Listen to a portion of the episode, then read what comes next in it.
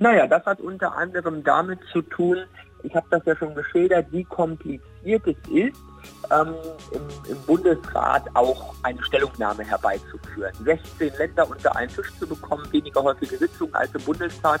Das heißt also erstmal, es ist ein kompliziertes Verfahren. Deswegen versucht man den Bundesrat möglichst früh einzubinden, weil er in der Regel etwas behäbiger in der Umsetzung ist als der Bundestag. Deswegen versucht man den Bundesrat früh einzubinden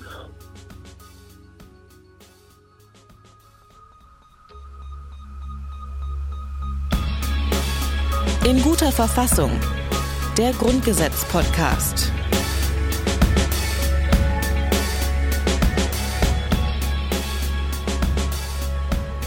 Hallo und herzlich willkommen zum Grundgesetz-Podcast in guter Verfassung. Mein Name ist Rabea Schlotz und eigentlich würde ich jetzt an dieser Stelle sagen, dass auch Hajo Schumacher da ist, ist er aber gar nicht. Ich bin noch einmal alleine im Detektor FM Studio. Das bedeutet aber nicht, dass wir keine Experten in dieser Folge haben, denn natürlich darf auch die juristische Perspektive neben meiner sehr laienhaften nicht fehlen. Bevor ich aber verrate, wer mir durch diese Folge hilft, will ich zunächst noch einmal auf die letzte Folge zurückschauen. Da haben wir mit Gertrude Lübbe-Wolf über die unterschiedlichen Gesetzgebungskompetenzen gesprochen. Und als ich mich am Anfang reingearbeitet habe, das habe ich auch in der letzten Folge schon zugegeben, da fand ich das alles nicht so super spannend, musste dann aber mein Urteil revidieren, denn es war furchtbar spannend. Und warum das tatsächlich so wichtig ist und warum man die vielleicht auch gerne unterschätzt, das erklärt nochmal Gertrude Lübbe-Wolf, denn der war das besonders wichtig auch nochmal klarzustellen. Nein, Gesetzgebungskompetenzen sind nicht langweilig, sondern sehr, sehr relevant. Das ist genau der Punkt, dass äh, eigentlich die Verteilung von Zuständigkeiten immer gerne als was ganz Langweiliges angesehen wird, aber eigentlich was total Interessantes und total Wichtiges ist. Bei den Artikeln 70 bis 74 geht es speziell um die Verteilung der Zuständigkeiten für die Gesetzgebung zwischen Bund und Ländern. Und das ist also ganz zentral für die Frage, wer macht was im deutschen Föderalismus. Also das organisiert praktisch ähm, für die Gesetzgebung das bundesstaatliche System. Da muss man sich mal vorstellen, wie bedeutend Zuständigkeitsfragen sind. Das kann man vielleicht ermessen, wenn man sich vorstellt, Deutschland hat ja ein paar Zuständigkeiten abgegeben an die Europäische Union, aber halt nicht alle und äh, wir möchten das auch gar nicht bei allen. Und die Zuständigkeit und auch die Dezentralisierung der Zuständigkeit, also wo man die Zuständigkeit bei der kleineren Ebene lassen kann, das ist eine Frage der Demokratie und der Selbstbestimmung. Ne? Äh, Gregor Gysi, der Politiker, linken Politiker, der immer schön Sachverhalte einfach erklären kann, hat mal gesagt, stellen Sie sich vor, Sie wollen in Ihrer Gemeinde den Bürgermeister sprechen, da haben Sie vielleicht noch eine gewisse Chance. Ähm, wenn Sie den Ministerpräsidenten Ihres Landes sprechen wollen, das wird schon schwieriger. Die Bundeskanzlerin ist ziemlich aussichtslos und wenn Sie Herrn Barroso sprechen wollen, so hieß damals, als er das gesagt hat, der Präsident der Europäischen Kommission, das können Sie gleich ganz vergessen. Das ist eine sehr nette, bildliche Art auszudrücken, wie wichtig das ist, wie groß das Gemeinwesen ist äh, indem man äh, eine politische Angelegenheit regelt und wie viel für ihre eigenen Möglichkeiten der Mitwirkung, des äh, Gehörtwerdens äh, davon abhängt, äh, auf welcher Ebene etwas überhaupt geregelt ist. Ne? In dieser Folge beschäftigen wir uns dann nicht mehr mit den Gesetzgebungskompetenzen, sondern mit dem Gesetzgebungsverfahren. Das kann man in Artikel 76 bis 78 nachlesen. Wir packen aber auch noch Artikel 82 in dieser Folge drauf. Ich verstehe nämlich ehrlich gesagt nicht so ganz, warum das getrennt ist. Das passt thematisch eigentlich ganz gut zusammen. Und deswegen, wir müssen hier ja sowieso über 100 Artikel in nur 100 Folgen packen. Deswegen also in dieser Folge Artikel 76, 77, 78 und 82. Wir ziehen das also erstmal ein bisschen vor. Das bedeutet aber natürlich nicht, dass wir die Folgen dazwischen nicht auch noch machen. Die kommen dann in den nächsten Folgen. Jetzt ist es auch soweit. Ich möchte verraten, wer mir durch diese Folge hilft und das ist Philipp Amthor. Philipp Amthor gehört seit 2017 dem Deutschen Bundestag an. Er ist dort der zweitjüngste Abgeordnete, in der Unionsfraktion sogar der jüngste. Amthor hat in Greifswald Rechtswissenschaften studiert. Derzeit promoviert er zum Thema Staatswohl und Staatsgeheimnisse zwischen Regierung und Parlament. Und wir haben einiges vor, damit wir hier vorankommen, hören wir auch direkt mal in Absatz 1 von Artikel 76 rein. Was steht da drin? Absatz 1. Gesetzesvorlagen werden beim Bundestage durch die Bundesregierung aus der Mitte des Bundestages oder durch den Bundesrat eingebracht. Es gibt also drei Gruppen, die Gesetze einbringen können. Das ist zum einen der Bundestag, das ist die Bundesregierung und das ist der Bundesrat. Aber wie viele Gesetze kommen denn da eigentlich in so einer Legislaturperiode zusammen? Ich habe mir da mal ein paar Zahlen rausgesucht. Das ist eine Statistik der Gesetzgebung zur 19. Wahlperiode, also der aktuellen Wahlperiode. Und das ist der Stand vom 2.8.2019, also noch relativ neu. Insgesamt wurden 329 Gesetzesinitiativen eingereicht. Im Bundestag wurden davon insgesamt 200 190 Gesetzesinitiativen eingereicht. Und das sind auch die, die ich mir jetzt erst einmal anschauen will. 290 Gesetzesinitiativen also. Davon gehen insgesamt 136 auf die Regierung zurück. Davon gehen 28 weitere auf den Bundesrat zurück.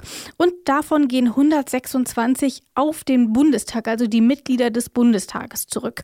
Wer war denn da besonders fleißig? Schauen wir doch mal rein. Die CDU, CSU und die SPD haben gemeinsam, also die Fraktionen, 17 Gesetzesinitiativen eingereicht. Die AfD war aber deutlich fleißiger. Die hat immerhin 36 Initiativen eingereicht. Auch fleißig war die FDP, bei der sind es 19. Die Linke hat 18 Gesetzesinitiativen eingereicht und Bündnis 90, die Grüne, die waren auch noch mal ziemlich fleißig. Bei denen gab es 27 Gesetzesinitiativen, die eben eingereicht wurden, um verhandelt zu werden. Von diesen Gesetzesinitiativen, wie viele wurden davon denn verabschiedet? Zunächst einmal muss man sagen, in der ersten Beratung sind relativ viele gelandet, nämlich 245 ähm, Gesetzesinitiativen insgesamt. Aber verabschiedet äh, wurde nur knapp die Hälfte, nämlich 129 Gesetzesinitiativen, also etwas weniger als die Hälfte. Der Großteil davon ähm, sind natürlich die Regierungsvorlagen. Da sind es 113. Vom Bundesrat wurde eine einzige Initiative verabschiedet und dann nochmal die restlichen aus dem Bundestag, also von den einzelnen Fraktionen. Generation 15. Das ist also erstmal das, was wir haben, um mal einen groben Überblick zu bekommen. Es gibt da noch ein paar andere Zahlen, ähm, die kann man dann auch nochmal unter detektor.fm nachlesen. Ich werde das PDF dort verlinken. Für alle, die das also noch mal ein bisschen genauer haben wollen, die haben unter detektor.fm die Möglichkeit. Klar, von der Opposition wurde nichts beschlossen, das muss man auch sagen. Ähm, das liegt eben auch einfach an der Mehrheit. Die kann natürlich klar überstimmt werden. Deswegen ist es natürlich der Großteil der Regierungsvorlagen, die es dann tatsächlich von der Initiative zum Gesetz schaffen. Nun möchte ich mal wieder genauer in den Artikel hier reinschauen. Wir haben hier nämlich eine kleine Feinheit. Da steht nämlich, dass die Gesetzesinitiativen aus der Mitte des Bundestages kommen können. Aber was bedeutet das eigentlich? Philipp Amthor klärt uns auf. Ja, aus der Mitte des Bundestages. Das ist eine der schönen Formulierungen des Grundgesetzes, die regelmäßig von allen Jurastudenten im ersten und zweiten Semester Kopfzerbrechen bereitet, weil das eine Standardfrage ist. Was heißt denn aus der Mitte des Bundestages? Also da könnte man ja verschiedene Dinge annehmen. Mitte des Bundestages könnte ja heißen, dieses Initiativrecht, Gesetze einzubringen, steht dem Bundestag als solches zu. Aber man muss wissen, das Initiativrecht steht, und das drückt diese Formulierung aus der Mitte des Bundestages aus, den Abgeordneten zu. Also, Gesetzesinitiativen werden eingebracht, faktisch, nicht von dem Bundestag als solchem, sondern von Abgeordneten in einer zahlenmäßig bestimmten Gruppierung. Wie viele das genau sein müssen, um dieses Initiativrecht sozusagen wahrzunehmen, das ergibt sich aus der Formulierung nicht ohne weiteres. Da könnte man annehmen, ja, was ist das? Sind das zwei, sind das drei, sind das zehn? Muss das eine Fraktion sein?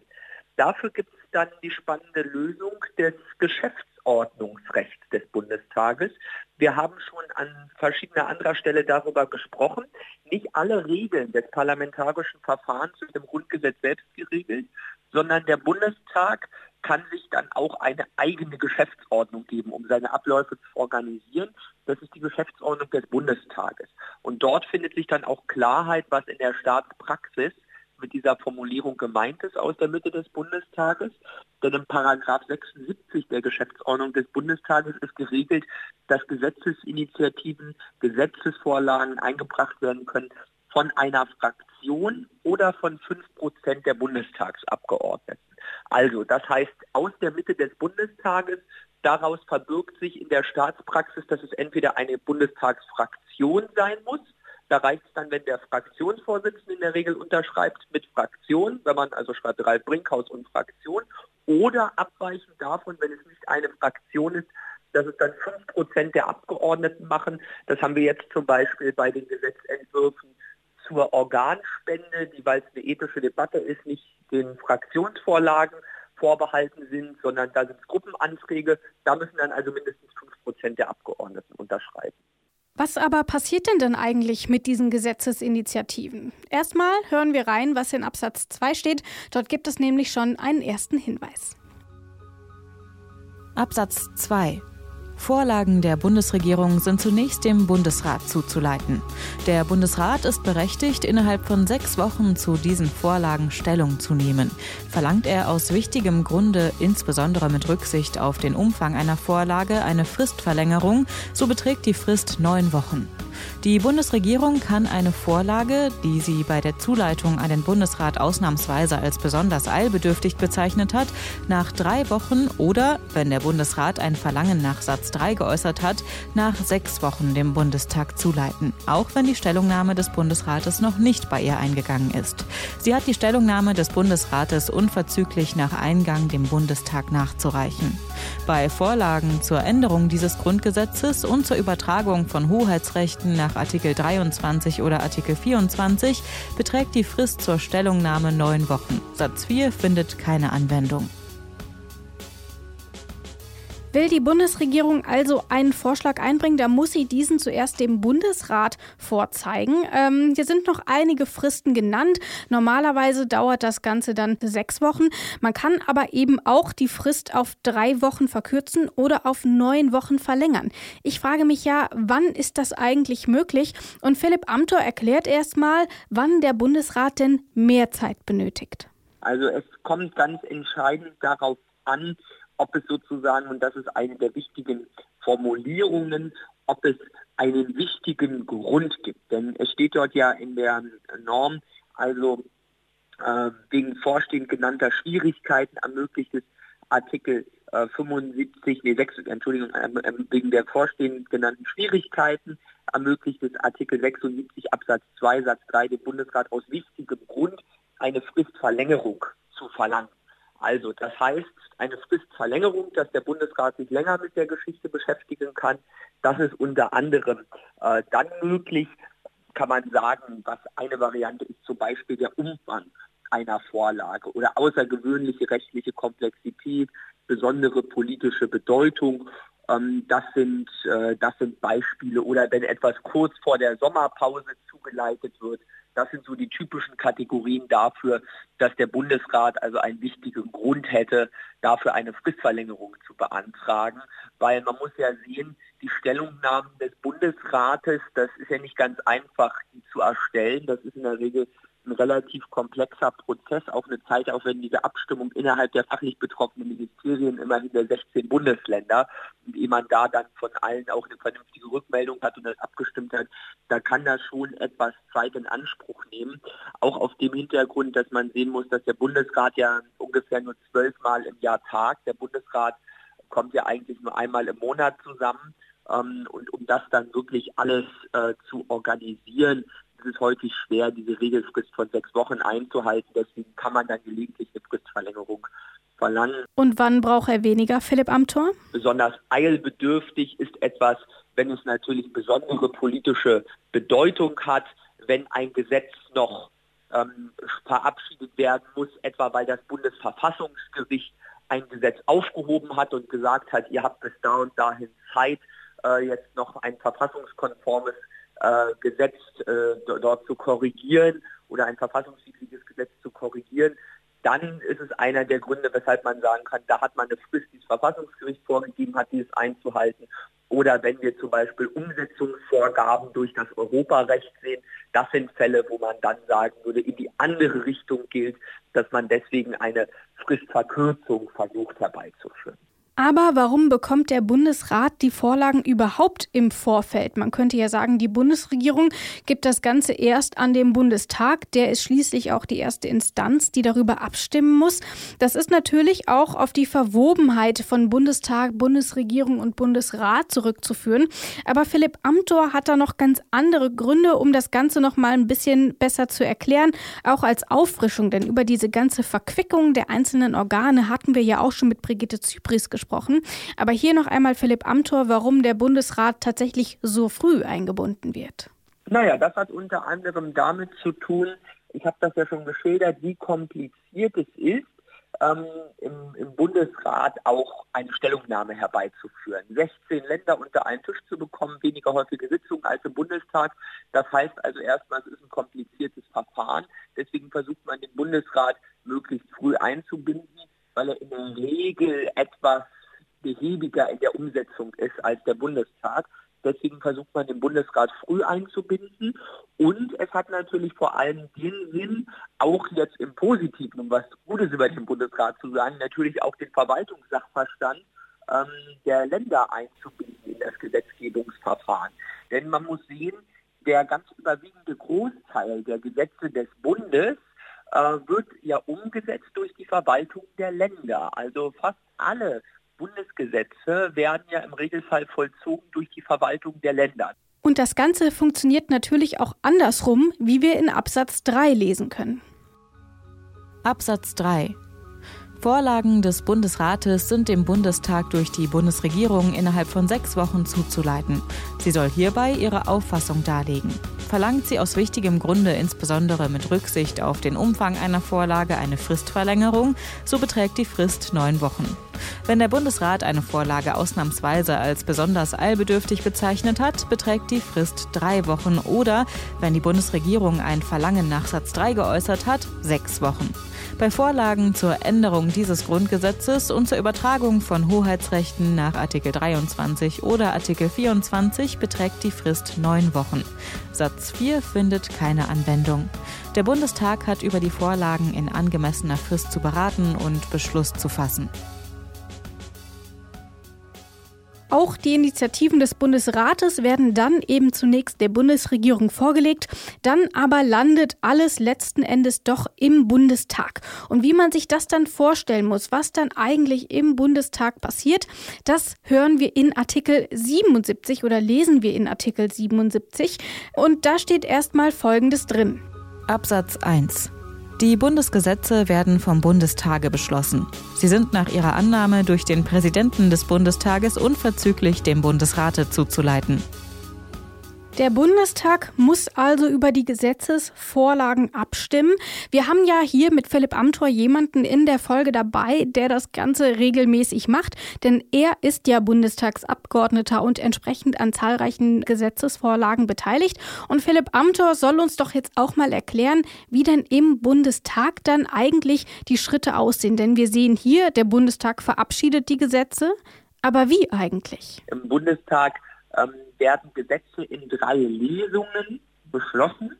Und das läuft so, dass ein eingebrachter Gesetzentwurf erstmal in der ersten Lesung von der Parlamentsgesamtheit sozusagen einmal beraten wird im Plenum. Das ist das, was wir dann im Fernsehen übertragen immer sehen.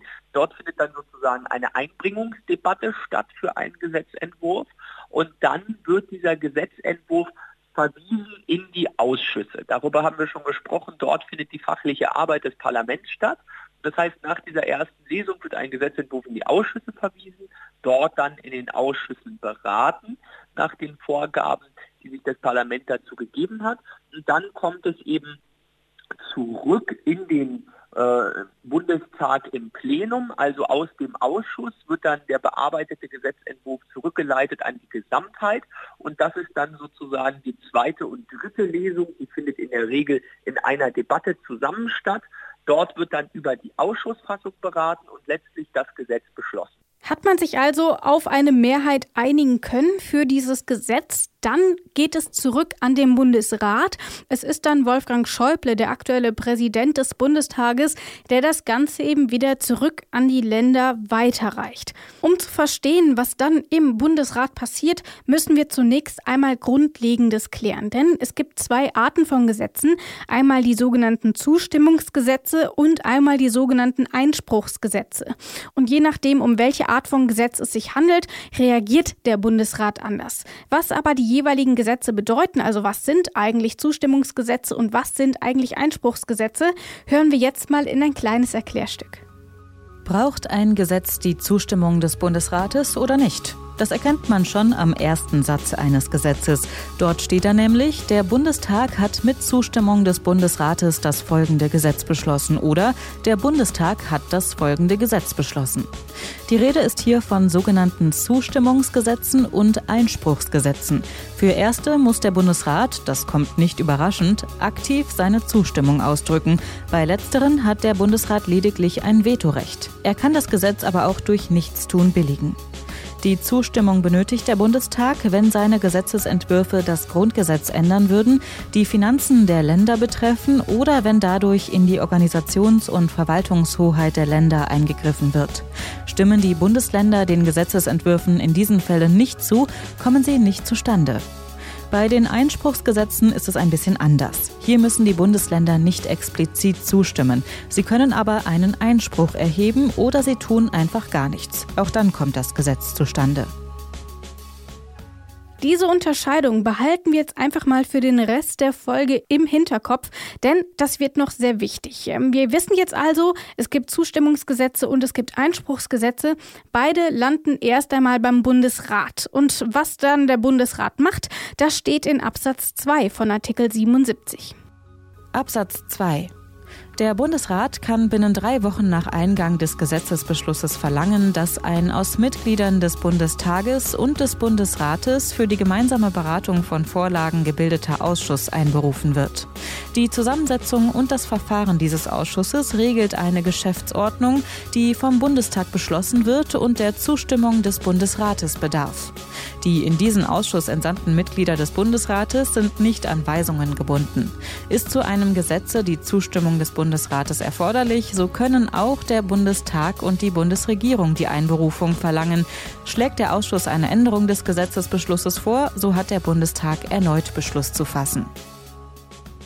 Die Rede ist hier vom sogenannten Vermittlungsausschuss. Hier kann dann darüber beraten werden, ob man dem Gesetz zustimmt oder eben Änderung vornehmen will. Der Bundesrat kann diesen Vermittlungsausschuss allerdings nur einberufen, wenn es sich um Einspruchsgesetze handelt. Was aber, wenn es sich um Zustimmungsgesetze handelt? Da kommt dann Absatz 2a ins Spiel, den wir jetzt direkt noch im Anschluss hören, um dann in Gänze über das Verfahren sprechen zu können. Absatz 2a Soweit zu einem Gesetz die Zustimmung des Bundesrates erforderlich ist, hat der Bundesrat, wenn ein Verlangen nach Absatz 2 Satz 1 nicht gestellt oder das Vermittlungsverfahren ohne einen Vorschlag zur Änderung des Gesetzesbeschlusses beendet ist, in angemessener Frist über die Zustimmung Beschluss zu fassen. Wie also geht es bei Zustimmungsgesetzen weiter? Wir haben schon gelernt, der Bundesrat muss solchen Gesetzen zustimmen. Tut er dies nicht, dann kommt das Gesetz grundsätzlich nicht zustande. Kann man sich also nicht darauf einigen, kann ein Vermittlungsausschuss einberufen werden und was dann darin gemacht wird, das erklärt Philipp Amthor. Wenn der Bundestag ein Gesetz beschließt, gegen das der Bundesrat ja Einwände hat, dann könnte der Bundesrat seine Zustimmung verweigern woraufhin ein Vermittlungsverfahren zwischen Bundestag und Bundesrat gestartet würde im sogenannten Vermittlungsausschuss. Und wenn der Bundesrat dann immer noch nicht zustimmt bei einem Zustimmungsgesetz, dann kommt es einfach nicht zustande. Der Bundesrat kann also Änderungsvorschläge machen, dann geht das Gesetz wieder zurück in den Bundestag. Macht er das aber nicht, muss er über die Zustimmung abstimmen. Und dann kann man sich eben entscheiden, ja oder nein. Hat man sich aber eben dafür entschieden, Änderungsvorschläge nochmal ähm, vorzunehmen, dann landet das Gesetz letzten Endes eben wieder im Bundestag und der kann dann noch einmal über diesen Entwurf abstimmen und eben entscheiden, ob er diesen Gesetzesänderungen zustimmen möchte oder eben nicht.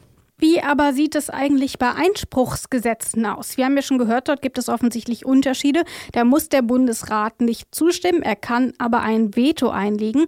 Und dann kommt es eben auch zu diesem Vermittlungsausschuss. Was aber bedeutet das dann?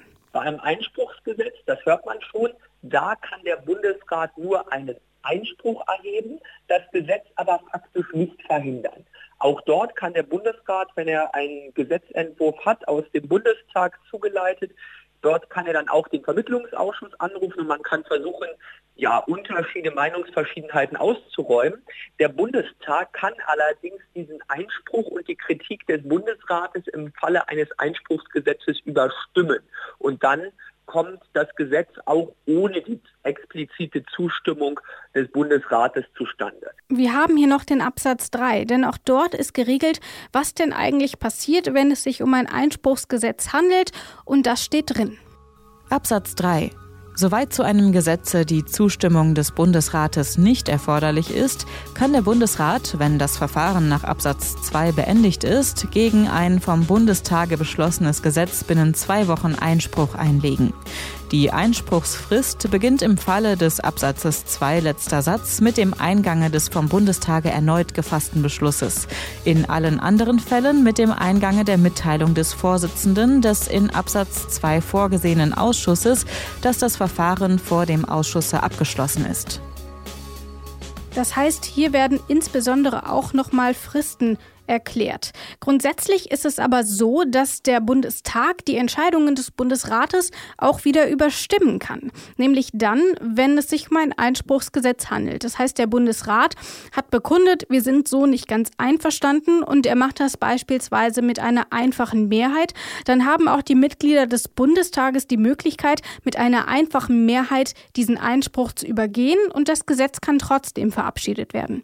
Hat der Bundesrat seinen Einspruch mit einer einer Zweidrittelmehrheit allerdings beschlossen, dann müssen auch die Mitglieder des Bundestages mit einer Zweidrittelmehrheit dagegen vorgehen. So steht es in Absatz 4.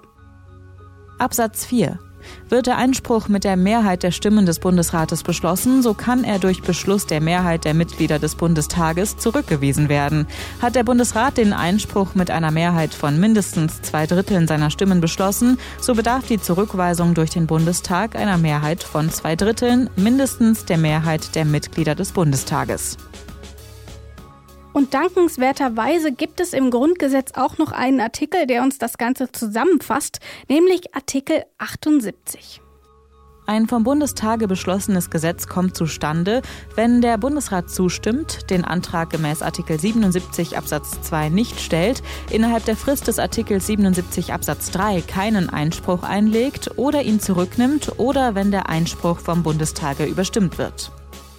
Gehen wir also mal davon aus, dass dieser Artikel 78 eingetreten ist und tatsächlich hat es das Gesetz geschafft, durch diesen ganzen Wuschel an Vermittlungsausschüssen und Abstimmungen und Einsprüchen und Zustimmungen, da ist es tatsächlich durchgekommen. Aber was passiert denn dann? Dann ist es ja immer noch nicht komplett fertig, denn wir wissen ja, auch der Bundespräsident spielt bei der Gesetzgebung eine bestimmte Rolle. Die wird hier in Artikel 82 des Grundgesetzes geregelt. Und ich habe ja schon gesagt, dass wir heute den Artikel 82 vorziehen. Machen wir jetzt auch und wir hören in den ersten Absatz. Absatz 1 die nach den Vorschriften dieses Grundgesetzes zustande gekommenen Gesetze werden vom Bundespräsidenten nach Gegenzeichnung ausgefertigt und im Bundesgesetzblatte verkündet. Rechtsverordnungen werden von der Stelle, die sie erlässt, ausgefertigt und vorbehaltlich anderweitiger gesetzlicher Regelungen im Bundesgesetzblatte verkündet. Das Gesetz ist also erst gültig, wenn es im Bundesgesetzblatt drinsteht. Das heißt, jedes in Deutschland gültige Gesetz muss da auch tatsächlich drinstehen. Das ist quasi die Nationalbibliothek für Gesetze. Auch dort, für alle, die es nicht wissen, muss jedes Buch drinstehen, das es jemals in Deutschland geschafft hat, veröffentlicht zu werden. Aber warum ist das so? Also wofür braucht man dieses Bundesgesetzblatt? Ist das einfach zur Übersicht, dass jeder irgendwie mal gucken kann, dieses und jenes Gesetz gibt es schon, das müssen wir also nicht mehr verabschieden, also eher so eine, so eine Hilfe tatsächlich für die Gesetzgebung oder wofür gibt es das sonst? Philipp Amthor erklärt es uns. Das Bundesgesetzblatt, das ist durchaus wichtig, insbesondere seine erste Ausgabe. Denn man hat sich ja die Frage gestellt, wenn es denn nur 1949 so ein schönes äh, Grundgesetz gab, wie macht man das denn bekannt? Und deswegen hat man sich dazu entschieden, am 23. Mai 1949, als das Grundgesetz in Kraft trat, das Bundesgesetzblatt herauszugeben mit der Ausgabe Nummer 1. Bundesgesetzblatt Nummer 1. Dort wurde das Grundgesetz dann quasi veröffentlicht. Und seitdem ist es so, auch in der Folge der Regelung im Grundgesetz, dass alle Gesetze, die beschlossen werden, in diesem Bundesgesetzblatt veröffentlicht werden. Das ist im Prinzip nichts anderes als eine Veröffentlichung, als ein veröffentlichtes Buch, ja, als einzelne Bände, die immer wieder ähm, veröffentlicht werden mit den Gesetzestexten. Und das hat einfach mit der Publizität und mit dem Rechtsstaatsprinzip zu tun. Denn man sagt natürlich, alle Normen, die in Deutschland gelten, die müssen auch für die Bürger einsehbar sein. Und dann haben wir hier noch einen letzten Absatz für diese Folge. Wir hören mal rein, das ist der Absatz 2 von Artikel 82. Absatz 2. Jedes Gesetz und jede Rechtsverordnung soll den Tag des Inkrafttretens bestimmen. Fehlt eine solche Bestimmung, so treten sie mit dem 14. Tage nach Ablauf des Tages in Kraft, an dem das Bundesgesetzblatt ausgegeben worden ist. Also auch wann die Gesetze in Kraft treten, ist vom Grundgesetz geregelt. Und damit haben wir unsere Folge zur Gesetzgebung auch schon geschafft. Zumindest fast. Denn ich weiß, das war jetzt alles sehr kompliziert. Und dann hatten wir die Einspruchsgesetze und die Zustimmungsgesetze. Und dann gab es dort unterschiedliche Verfahren. Und dann ging das dreimal zwischen Bundesrat und Bundestag hin und her. Alles gar nicht so einfach, das nur mündlich zu erklären. Und dann auch noch immer mit der Unterbrechung zu den einzelnen Artikeln.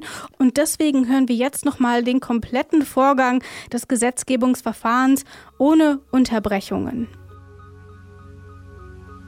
Am Anfang steht die Gesetzesinitiative. Bundesrat, Bundesregierung und Bundestag haben das Initiativrecht, Gesetzesentwürfe einzubringen. Ist es die Bundesregierung, die ein Gesetz einbringen möchte, darf der Bundesrat als erstes darauf schauen und binnen sechs Wochen Stellung nehmen. Anschließend geht der Entwurf zurück an die Bundesregierung. Auch die äußert sich dann noch einmal. Im nächsten Schritt wird der Entwurf dann samt beider Stellungnahmen dem Präsidenten des Bundestages vorgelegt, der ihn dann an die Abgeordneten weitergibt. Bringt der Bundesrat Gesetzesentwürfe ein, geht dieser zunächst an die Bundesregierung und anschließend wieder samt eigener Stellungnahme an den Bundestag. Dort gibt es dann grundsätzlich insgesamt drei Lesungen. Hiervon gibt es auch einige Abweichungen. In den meisten Fällen aber treffen sich die Parlamentarier dreimal. Die erste Lesung dient der allgemeinen Diskussion über das Gesetz. Nach dieser Debatte befasst sich der zuständige Ausschuss genauer mit dem Entwurf. Hierfür kann er sich auch Experten hinzuholen, um eine Einschätzung abgeben zu können. Nach ausreichender Beratung und einer schriftlichen Bewertung geht der Text zurück ins Plenum. Die zweite Lesung steht an. In dieser kann jeder Bundestagsabgeordnete Änderungsanträge stellen. Außerdem werden die Ergebnisse des Ausschusses besprochen. In der zweiten Lesung wird außerdem über den Entwurf abgestimmt, nicht aber final. Das geschieht nämlich in der dritten Lesung, die aller Regel nach direkt auf die zweite folgt. Für die meisten Gesetze reicht hier die einfache Mehrheit. Manchmal braucht es auch eine Zweidrittelmehrheit. Hat der Bundestag das Gesetz beschlossen, wird es an den Bundesrat weitergeleitet. Dort haben die Länder mehrere Möglichkeiten. Bei Zustimmungsgesetzen können Sie ihr Okay geben oder eben nicht. Bei Einspruchsgesetzen können Sie den Entwurf passieren lassen oder Einspruch erheben. Passiert das Gesetz den Bundesrat nicht, kann der Vermittlungsausschuss angerufen werden. Tut der Bundesrat dies nicht, gilt das Einspruchsgesetz trotz Veto als verabschiedet. Die Aufgabe des Vermittlungsausschusses ist es, Gesetzesänderungen auszuarbeiten und dem Bundestag zu unterbreiten. Der stimmt anschließend über die Änderungsvorschläge ab. Macht der Vermittlungsausschuss keine neuen Vorschläge, geht das Gesetz direkt zurück in den Bundesrat. Dort kann dieser den Vorschlag anschließend durchwinken oder erneut Einspruch erheben und der Entwurf landet ebenfalls beim Bundestag. Dieser kann den Bundesrat allerdings überstimmen, entweder mit der einfachen Mehrheit oder einer Dreiviertelmehrheit. Das hängt davon ab, mit welcher Mehrheit der Bundesrat Einspruch erhoben hat. Ein Gesetz gilt dann als beschlossen, wenn sowohl Bundestag als auch Bundesrat dafür gestimmt oder zumindest keinen Einspruch erhoben haben. Anschließend muss der Bundespräsident das neue Gesetz noch gegenzeichnen. Dann kann es in Kraft treten.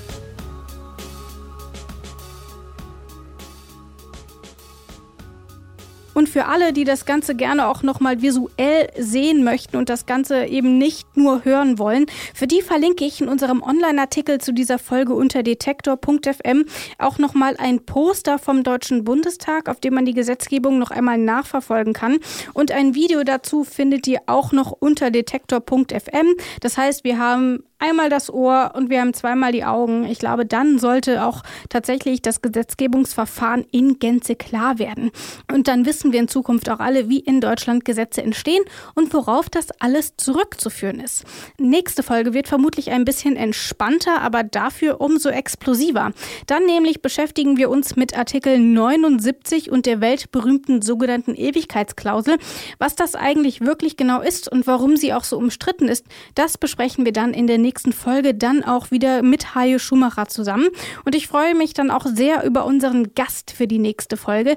Das nämlich wird Horst Dreier sein. Er ist der Herausgeber der aktuellen Grundgesetzkommentierung und laut Alexander Thiele wohl auch die einzige Person, die jede einzelne Kommentierung aus diesem Werk auch gelesen hat. Das kann also spannend werden. Zum einen, weil ich da nicht mehr alleine bin. Hajo Schumacher wird wieder da sein, Horst Dreier auch. Und deswegen sage ich Tschüss für diese Folge. Bis zum nächsten Mal. In guter Verfassung der Grundgesetz-Podcast.